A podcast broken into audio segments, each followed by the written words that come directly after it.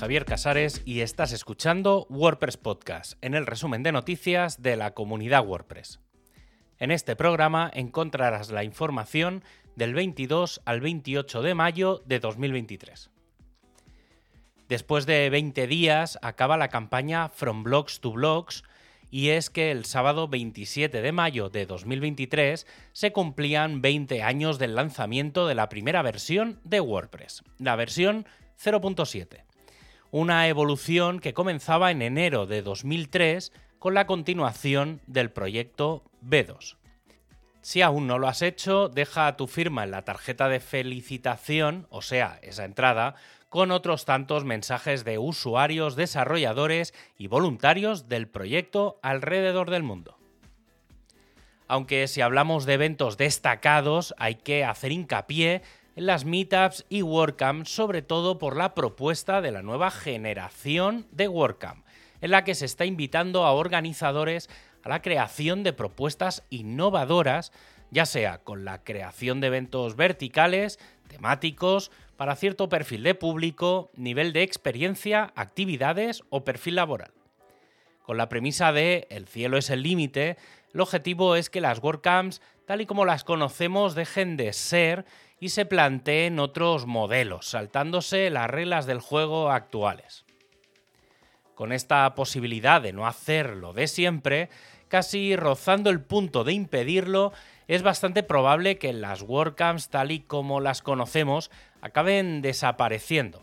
Estos eventos, para todos los niveles de temáticas muy variadas, las que todo el mundo participaba para lo bueno y para lo malo, es probable que se conviertan en eventos mucho más profesionalizados y focalizados en distintos públicos, ya sea para gente que no conoce absolutamente nada de WordPress y que en dos días podría salir con un sitio completo y con los conocimientos para seguir haciéndolo funcionar, o por el contrario, gente experta en una materia que se reúna para debatir sobre las últimas tecnologías aplicables. Si tienes alguna idea, tan solo has de proponerla y ver si el camino lleva a algo que se haga una realidad. Y de camino a WordPress 6.3, el equipo de diseño se ha puesto en marcha para hacer algunas propuestas. Entre ellas, una es la de darle un primer cambio al editor de imágenes integrado en WordPress, permitiendo algunas funcionalidades básicas y un cambio visual. Reorganizar los menús y botones o mejorar las herramientas de recortado son los mayores focos para este primer cambio.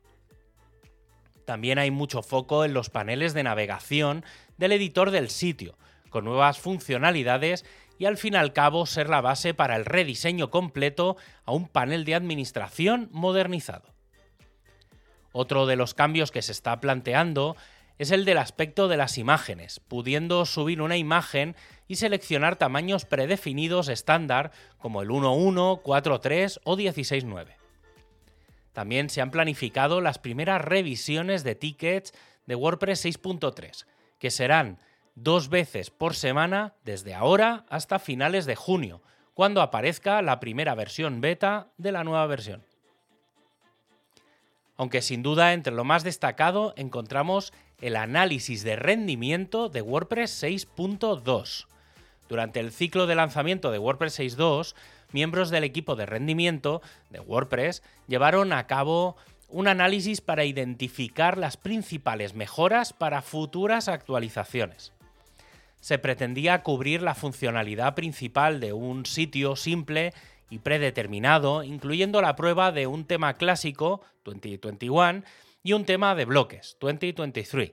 Se probaron cinco escenarios específicos para ambos temas una página de inicio que muestra las últimas publicaciones, una página básica con solo texto, una página de publicación que incluye un conjunto grande de imágenes y bloques predeterminados, la misma página de inicio con traducción y la misma página básica con traducción.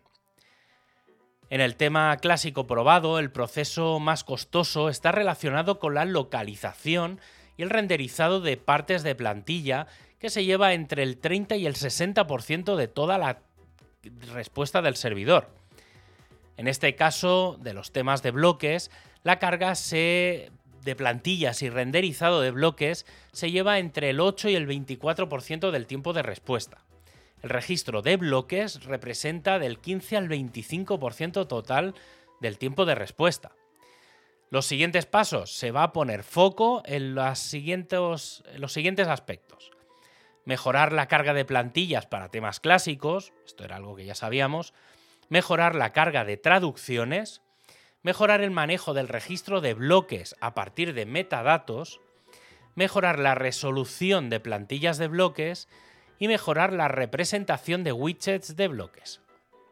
Hay que decir que algunos de estos elementos ya están incluidos en lo poco que hay de WordPress 6.3.